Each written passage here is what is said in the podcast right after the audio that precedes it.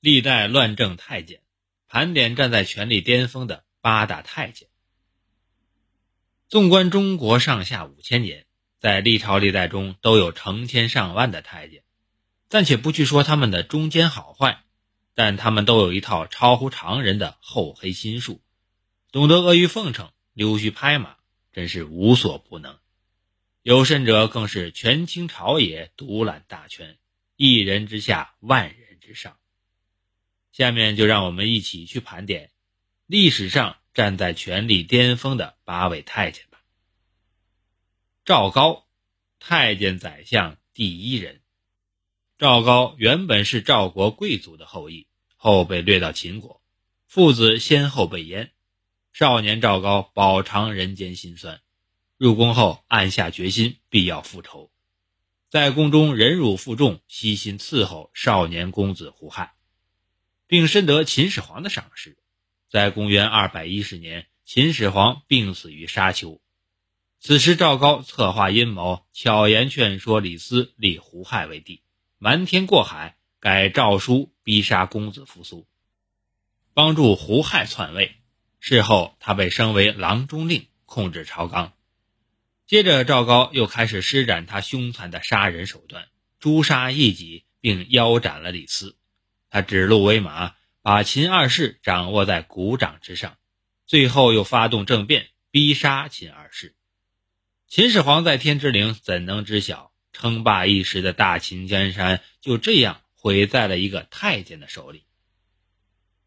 张让，敛财弄权，乱汉宫。张让，颍州人，他本是汉宫中一个杂役小太监。逐渐爬上了太监首领中常侍的位置，可谓是升迁有道。他怂恿昏君刘灵帝刘宏设立四元卖官所，公开卖官敛财；又在汉宫西苑设立专供皇帝享乐的裸游馆，把汉灵帝哄得是喜笑颜开。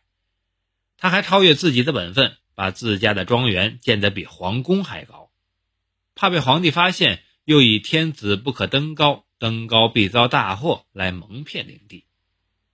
然而昏君灵帝对他的话深信不疑，还处处尊称张让，真是一对昏君奸臣一丘之貉。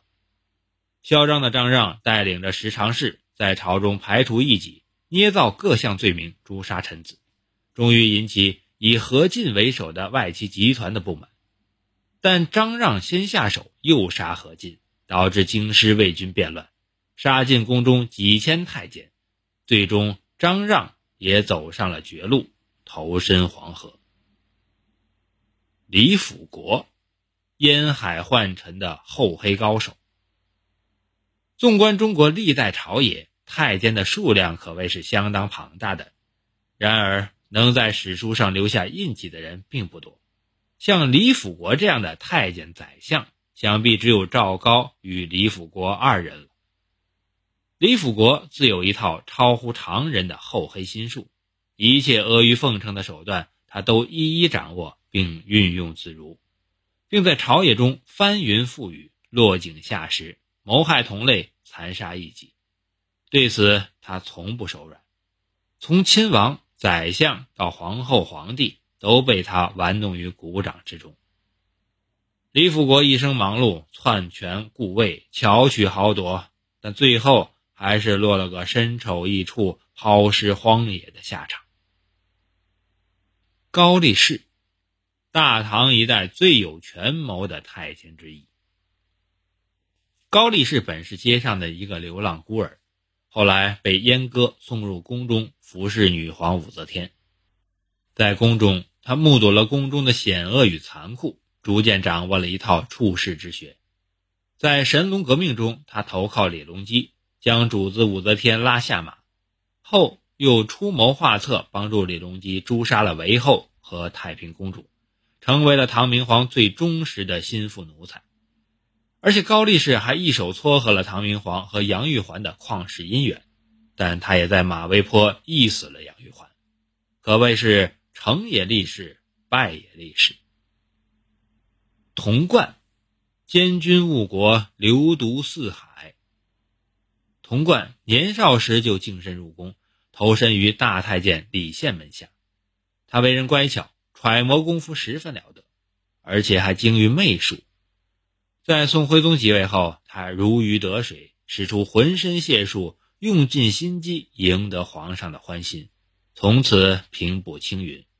后来又与蔡京联手，在朝中排除异己，在朝内朝外互相勾结，霸占着北宋的军政大权。这也是一位权倾朝野的太监。童贯独领兵权二十余载，在北宋与辽金的战争中屡战屡败。国力日虚的情况下，他还是兵权永固，足见他保全固位手段的高超。王振，自阉走向富贵路。王振本是一个失意的文人墨客，但他从历代的宦官发迹史中看到了自己的未来与希望，找到了一条适合自己走的路，并且获得了自我阉割力量的指使，于是。他以自我阉割为代价，为自己铺就了一条可以飞黄腾达的捷径。成为宦官之后，他置传统观念于不顾，开始悼毁朱元璋严禁宦官干政的铁牌，使宦官公开的走上了政治舞台。在独揽大权之后，又疯狂敛财，在干预国家财政的同时，又贪赃受贿，排除异己，手段阴险毒辣，肢解残杀琉球。是明朝英宗时期最骇人听闻的惨案。王振专权乱政，导致明英宗被俘，他自己也走上了绝路，被护卫将军樊中一锤砸死，命丧黄泉。世公骄横终伏诛，安德海。安德海十岁入宫当太监，由于办事灵巧，颇有眼色，深得主子欢心，称他小安子。一九六一年，他遇到了一个机会，就一步登天。是年，咸丰帝临终密诏，由其独子载淳继位，肃顺等八臣摄政，并密令如那拉氏弄权，可除之。安德海把遗诏密报那拉氏。咸丰死后，他充当那拉氏和恭亲王的密使，奔走于热河和北京间，使辛酉政变一举成功。小安子劳苦功高，慈禧太后破格提拔他为总管大太监。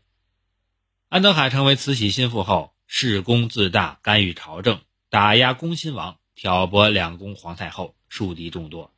他疯狂敛财，骄横处事，最后落个伏诛济南、身首异处的下场。清代厚黑第一阉李莲英。李莲英从咸丰六年到光绪三十四年出宫，在清宫长达五十二年，是慈禧太后最宠爱的贴身太监，也是清代品位最高、权势最大、财富最多、任职时间最长的一位大宦官。他对主子的奴才嘴脸和对同类的凶狠残暴达到了登峰造极的地步。他狐假虎威，有恃无恐。置诸侯于脑后，视军机大臣为等闲，朝中大员及外省督府无不对其巴结奉承，仰其鼻息。举凡国政朝纲、清廷要务，无不与闻，无不参与。